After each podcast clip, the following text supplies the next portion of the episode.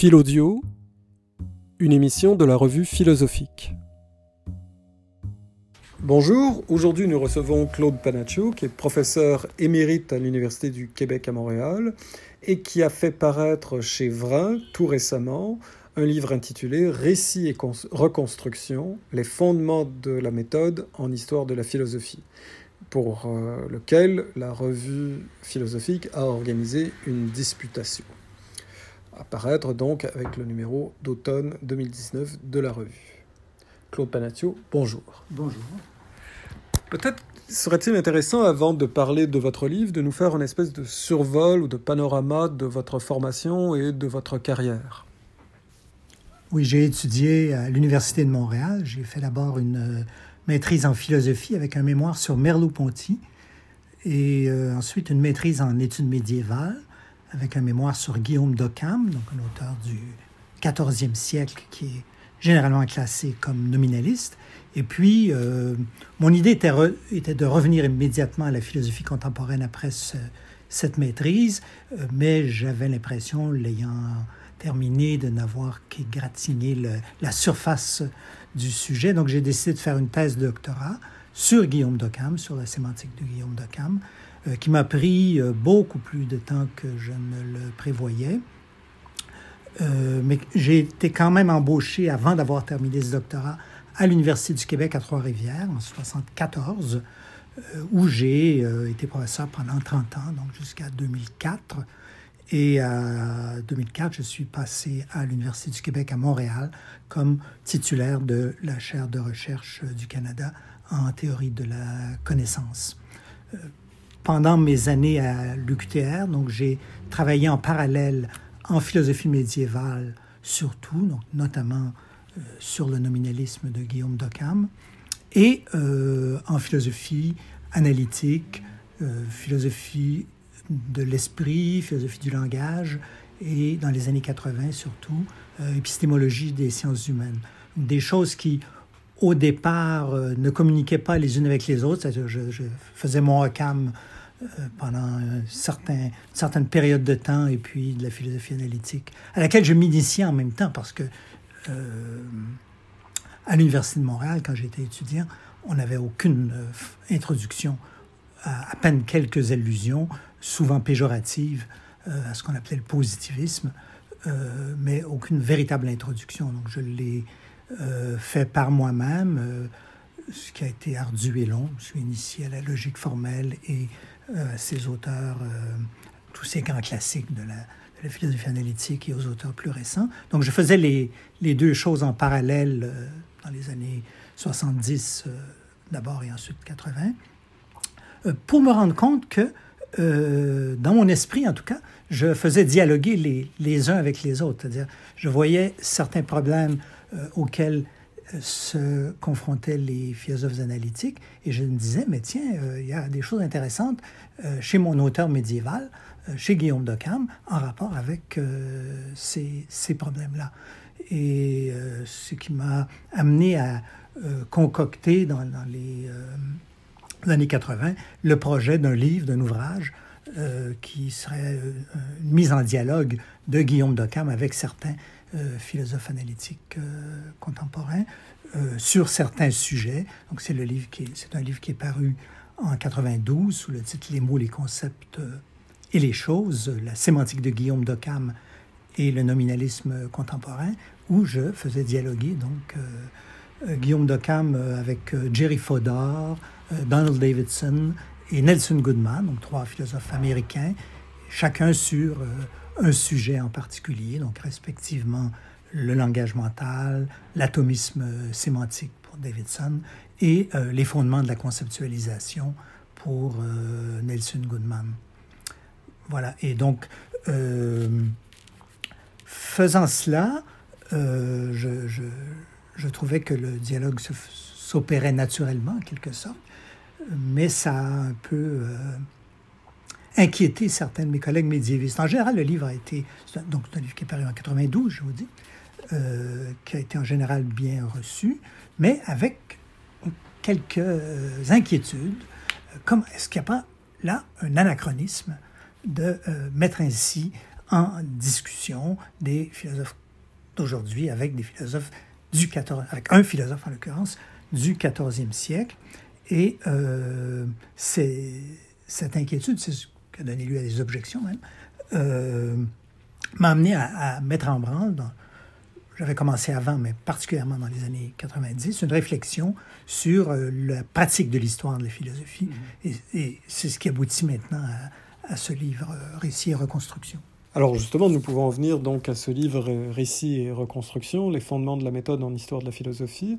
Euh, j'avais eu l'impression en voyant le, livre que c'était un objet relativement récent pour vous, mais en fait vous me dites que c'est une préoccupation qui vous habite depuis très longtemps. Oui, oui tout à fait. J'ai euh, ben D'abord, dès l'introduction de ce livre, Les mots, les concepts et les choses, en 92 dont je vous parlais, euh, j'avais un certain nombre de considérations méthodologiques sur la, possibilité, les conditions de possibilité de cette mise en dialogue.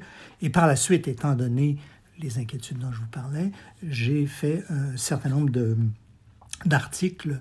Et en particulier, j'ai été en discussion depuis donc, le début des années 90 avec euh, un médiéviste français bien connu qui est Alain de Libéra, qui vient de, prendre sa, retraite du Collège de France. Et euh, donc chacun de notre côté, euh, pendant euh, toutes ces années, nous avons réfléchi et publié souvent en dialogue l'un avec l'autre sur ces questions de méthodologie. Et moi, ce qui me, me troublait, c'est ce que j'ai appelé dans le livre le dilemme de McIntyre, parce qu'il a été bien formulé par le philosophe Alasdair McIntyre, relativement à la pratique de l'histoire de la philosophie. Euh, vous voyez, d'un côté, il y a ceux qui veulent euh, mettre en discussion, comme, je le fais, les philosophes du passé, les Grecs, les médiévaux, les philosophes du XVIIe, XVIIIe siècle, avec des philosophes contemporains, pas nécessairement philosophes analytiques, ça peut être les, les herméneutes, les phénoménologues, peu importe. Euh, et d'autre côté, ceux qu'on appelle souvent les contextualistes, qui disent, ben, écoutez, euh, la pensée d'un auteur, euh, il faut la replacer dans son contexte. Euh, il faut voir, c'est ce que dit Alain de Libéra, que par exemple, le problème des universaux au Moyen Âge n'est pas ce que les philosophes analytiques d'aujourd'hui appellent le problème des universaux, étant donné les différences de contexte, la présence de la théologie, la présence euh, en arrière-plan de l'aristotélisme, l'appareil conceptuel complètement spécifique à la scolastique médiévale, euh, toute la problématique est, foncièrement différente. Alors, le euh, dilemme de McIntyre, ce que j'appelle le dilemme de McIntyre, c'est la chose suivante, c'est ou bien euh, on essaie de retrouver chez les philosophes du passé ce que nous, nous trouvons philosophiquement intéressant, mais nous sombrons dans l'anachronisme en les délestant en quelque sorte de leur spécificité euh, historique, ou bien nous les replaçons dans leur contexte, jusque dans le détail, nous expliquons euh, chaque élément de leur vocabulaire, de leur problématique par les, les, interlocuteurs de, leur époque, par leurs sources, etc. et alors nous en faisons des objets de musée qui n'ont pas d'autre intérêt que purement historique ce sont des, curiosités historiques, enfin qui peuvent, euh, j'exagère un peu en parlant de curiosité historique, mais euh, des éléments historiques qui peuvent nous renseigner sur la vie intellectuelle d'une certaine époque, sur les institutions d'une certaine époque, sur la culture d'une certaine époque, mais qui, philosophiquement, n'auraient rien à nous apprendre. Euh, donc ça, c'est un, dilemme, mais en pratique, les historiens le surmontent toujours.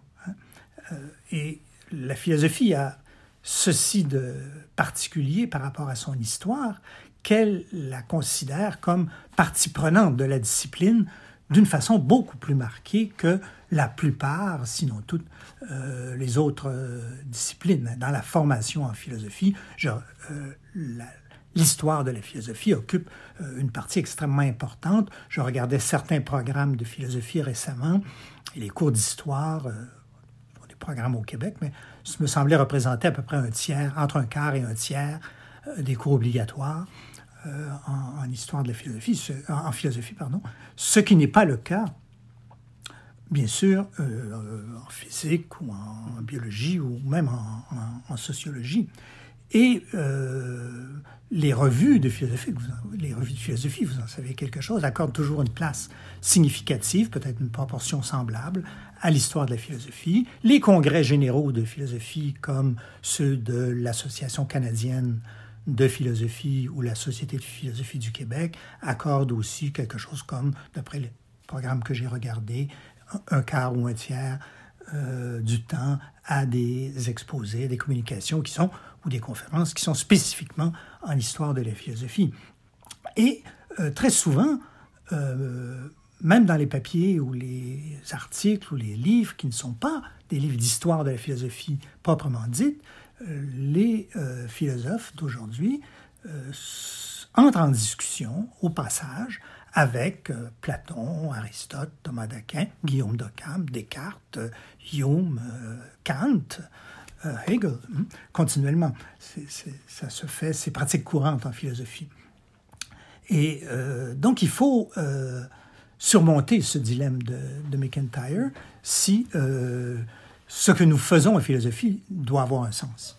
Mais la manière dont vous présentez les choses, je comprends là que il y a quelque chose de pédagogique, mais euh, on pourrait croire qu'il y a vraiment un gouffre, c'est-à-dire que euh, d'un côté, il y a des gens qui font de l'histoire de la philosophie de façon, euh, je dirais, pratiquement archéologique ou muséologique, et de l'autre, il y a des gens qui vont totalement instrumentaliser l'histoire de la philosophie. Donc j'imagine en fait qu'on peut très bien avoir, par exemple, une vision qui serait contextualiste, euh, et sur la base de ce, tel travail de contextualisation, ensuite faire le genre de travail que vous faites, c'est-à-dire de mettre en dialogue avec, par exemple, des philosophes contemporains. Exactement, oui. C'est ce que moi, j'ai moi-même, j'ai essayé de faire, mais beaucoup d'autres mmh. essaient de faire. Euh, bien sûr, l'anachronisme est un véritable danger. C'est-à-dire si on aborde un auteur du passé en présumant que ses problématiques sont exactement les mêmes que les nôtres et surtout, ce qui arrive souvent, en présumant que les termes qui se ressemblent entre le vocabulaire de l'auteur en question et le nôtre ont grosso modo la même signification. Mm. Euh, là, on tombe euh, très souvent dans, dans l'anachronisme. Mm. Et euh, donc, il est effectivement très important, quel que soit l'usage qu'on veuille faire de l'histoire de la philosophie, de prendre en considération, et, de, et souvent de façon très détaillée, le contexte historique et surtout le contexte euh, intellectuel mm. euh, de, de, l'époque. Mais ce que j'ai essayé de montrer, c'est que les présuppositions même de la pratique la plus historienne, si je peux dire, de, de l'histoire de la philosophie, si elles sont acceptées, rendent possible également euh, la reconstruction doctrinale, si on veut, ce que j'appelle la reconstruction doctrinale, qui permet le dialogue euh, philosophique, une fois bien sûr qu'on a pris en considération euh, ces différences de vocabulaire, l'incommensurabilité même au sens de Kuhn entre, entre les théories et les différences contextuelles. Hmm. Est-ce que vous diriez que parce que votre titre euh, laisse songeur, récit et reconstruction, euh, parce que lorsqu'on entend parler de, la méthode dans l'histoire de philosophie, il nous vient en tête euh, des gens comme Martial Guérout, mais il nous vient aussi en tête des gens de la tradition de l'histoire des idées. Euh, bon, évidemment, euh, Quentin Scanner, mais derrière lui, par exemple, des gens comme Lovejoy, euh, qui justement, auxquels on va reprocher de vouloir faire une espèce de, reconstruction sous forme de récit. Hein. par exemple, le, thème de la grande chaîne des êtres, ce genre de choses. Et, là, le danger, ce serait peut-être de, vouloir associer des éléments euh, pour en faire une espèce de vocabulaire unique, un peu comme par exemple si on disait euh, qu'en dehors d'Occam, il y a une tradition nominaliste, alors qu'on pourrait très bien imaginer qu'en fait, il y a une série d'auteurs qui se réclament dans nos mouvements.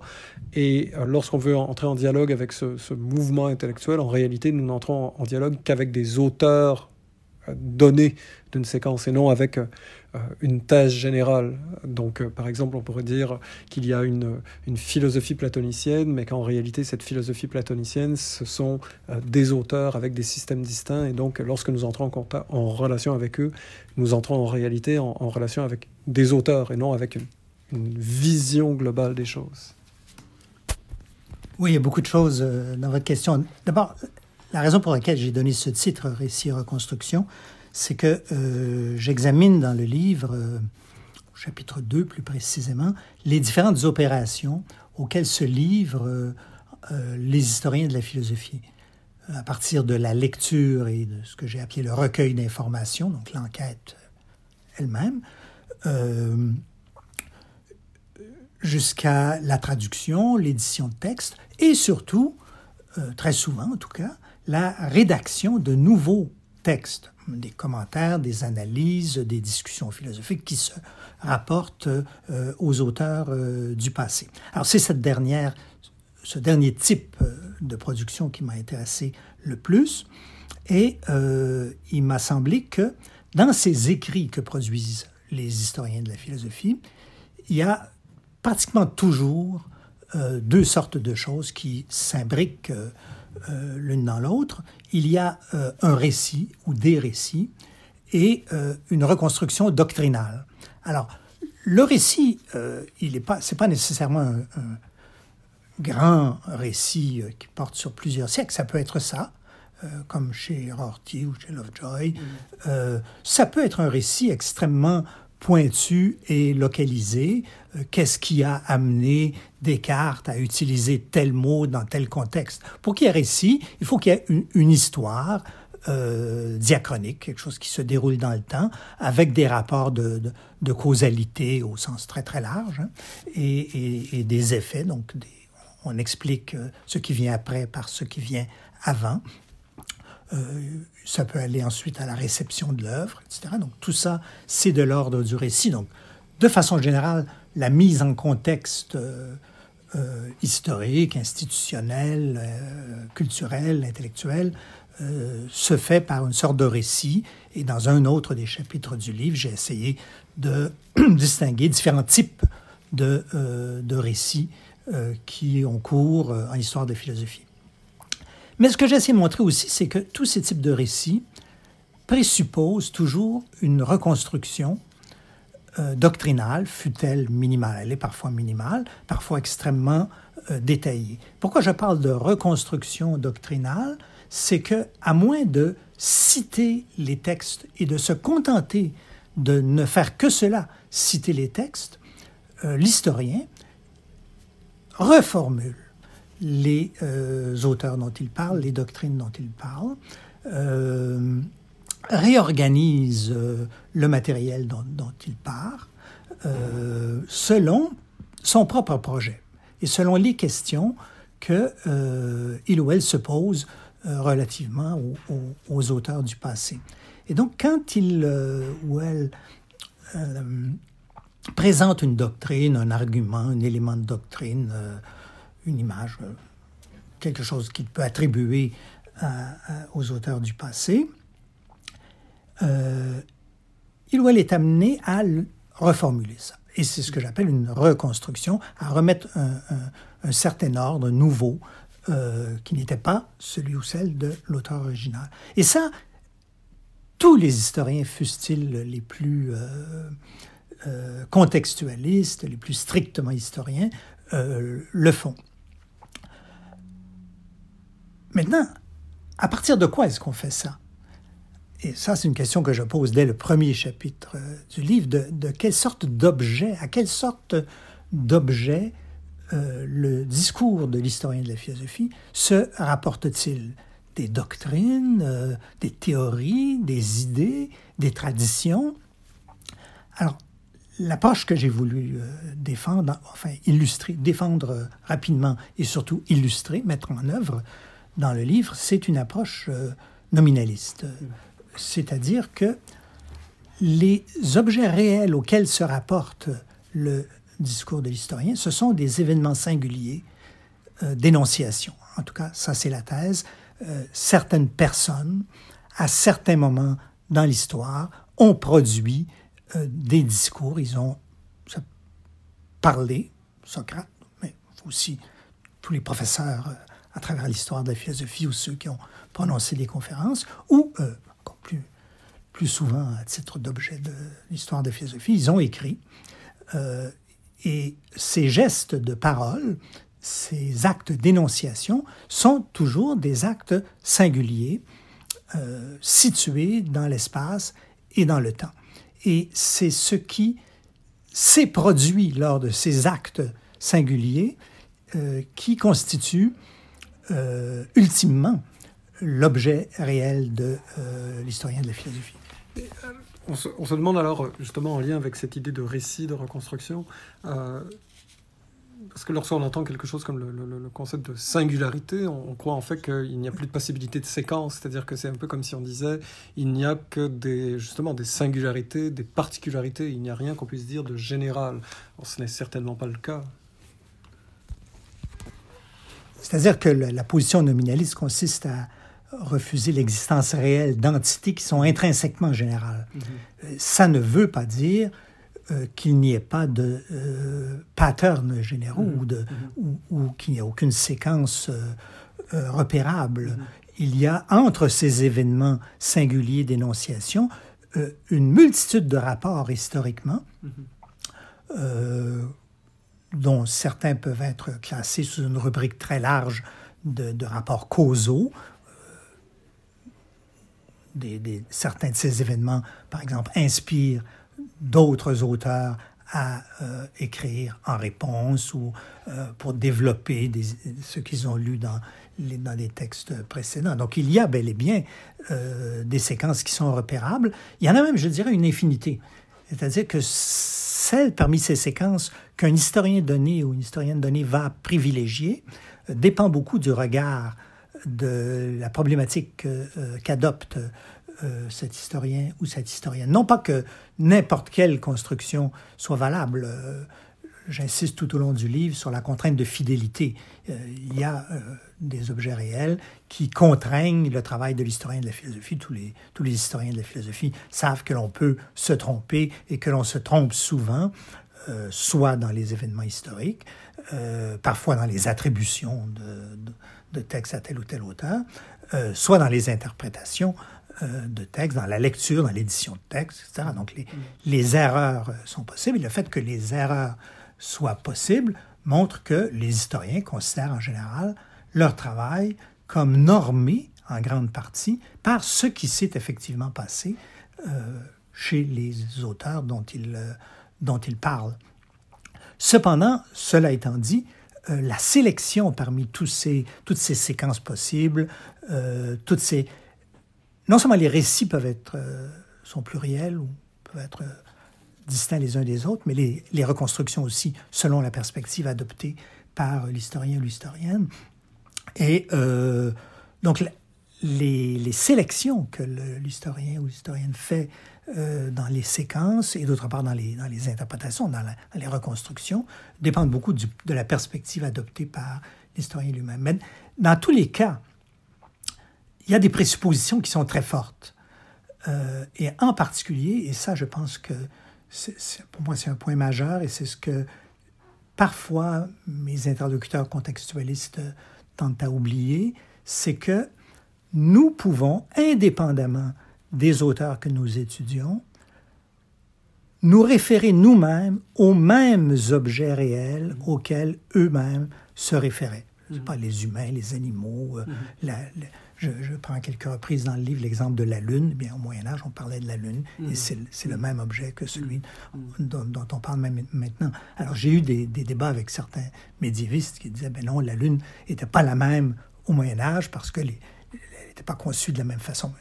N'était pas conçue de la même façon, mais c'était bel et bien le même objet. Et le fait que cette, cette possibilité de la co-référence, c'est-à-dire que nous, nous puissions nous référer aux mêmes objets peut-être pas à tous, mais à certains des mêmes objets auxquels les auteurs du passé se référaient, euh, est une condition de possibilité de l'histoire de la philosophie en général, et en particulier, bien sûr, de l'usage philosophique de l'histoire de la philosophie. Parce que sinon les objets historiques seraient à ce point différents qu'il serait absolument impossible d'en rendre compte. C'est-à-dire qu'ils auraient, une logique intrinsèque qui, serait absolument impossible de, traduire. Là, euh, ce qui peut paraître par contre euh, étonnant de la démarche, c'est que d'une part, vous parlez de la singularité des objets, mais j'imagine que cette même singularité se retrouve chez l'interprète, c'est-à-dire que l'interprète lui-même, par exemple, vous comme historien de philosophie, euh, si nous devions faire un travail historique sur votre travail historique, alors on, déduirait le même type de singularité, c'est-à-dire que vous auriez le même, vous seriez dans les mêmes référents fermés, si j'ose dire, que les auteurs auxquels vous, euh, vous, vous, vous, référez. Euh, et on, pourrait, dans ce cas-là, craindre une espèce de régression à l'infini, c'est-à-dire qu'il devient difficile de statuer sur le sens des, des objets. Je n'ai pas bien saisi pourquoi vous utilisez fermé. C'est-à-dire, tout ce que, tout ce que vous disiez jusque-là, euh, je, suis d'accord, mais...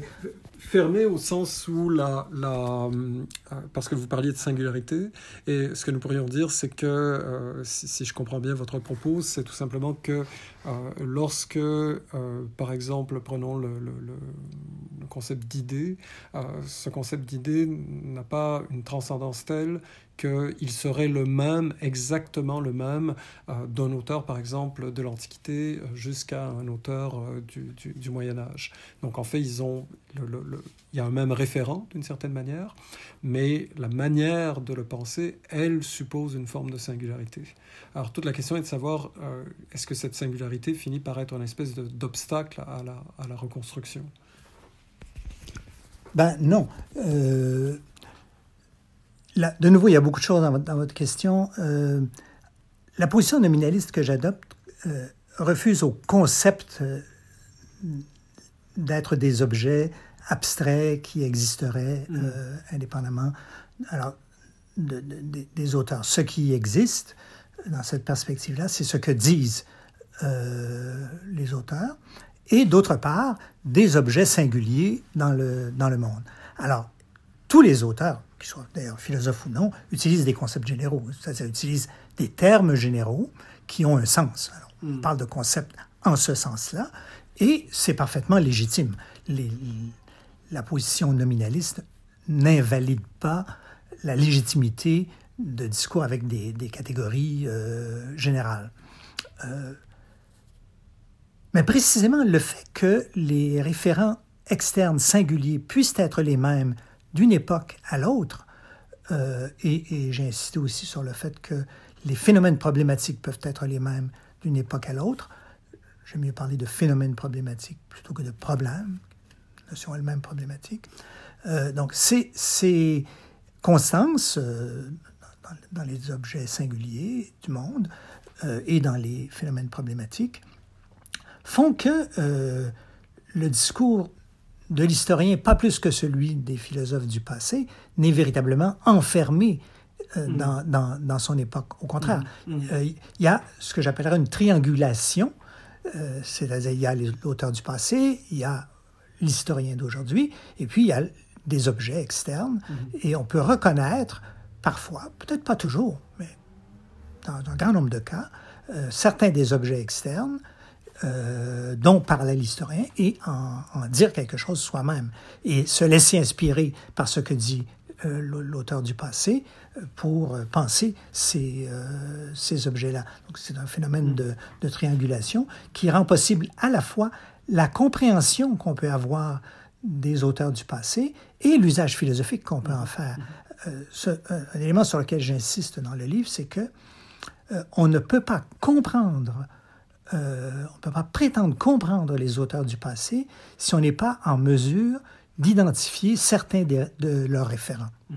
Et les identifier, ce n'est pas nécessairement euh, avoir un contact euh, perceptif avec les référents en question, mais c'est être en mesure soi-même d'y référer indépendamment de notre connaissance des doctrines de l'auteur du passé, donner l'exemple de... Enfin, les êtres humains, c'est un excellent exemple.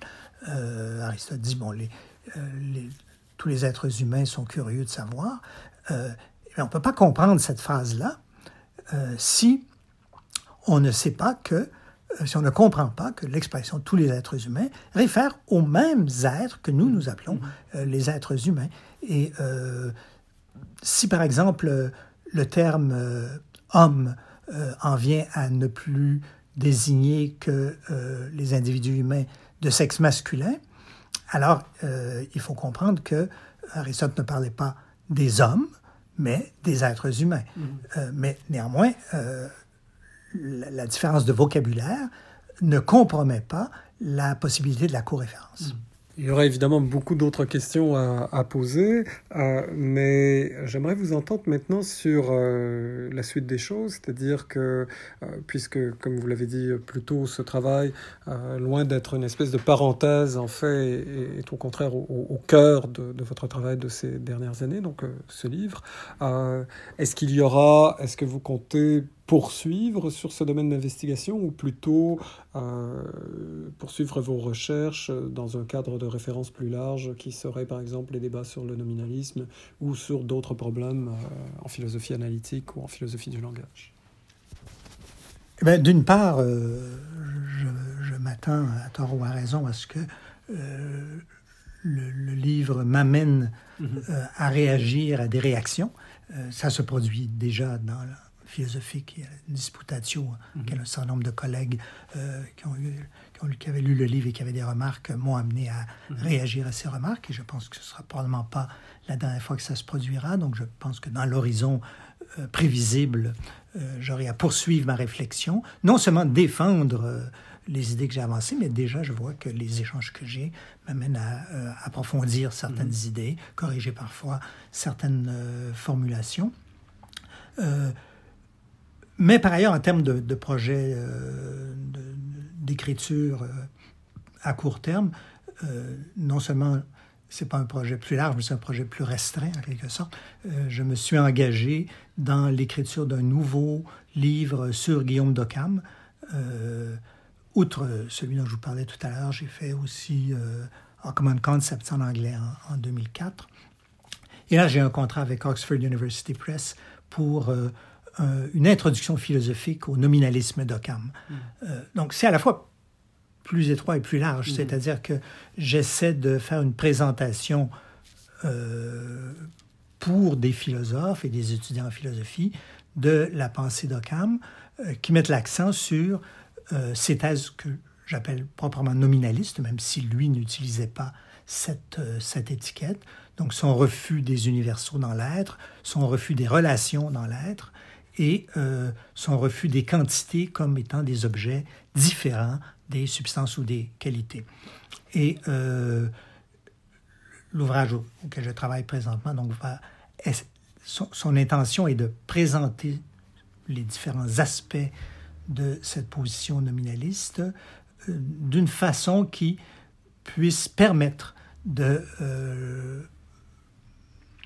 mieux faire voir son intérêt philosophique Donc, contrairement à ce que j'avais fait en 92, je ne fais pas dans le livre de mise en discussion explicite avec tel ou tel philosophe contemporain, mais j'essaie de choisir dans le matériel occamiste, si vous voulez, il a écrit des milliers de pages, hein, euh, et dans les arguments d'Occam et dans ses thèses, ce qui me paraît le plus intéressant d'un point de vue philosophique contemporain et le plus inspirant, si on veut, notamment pour la construction d'une perspective nominaliste générale.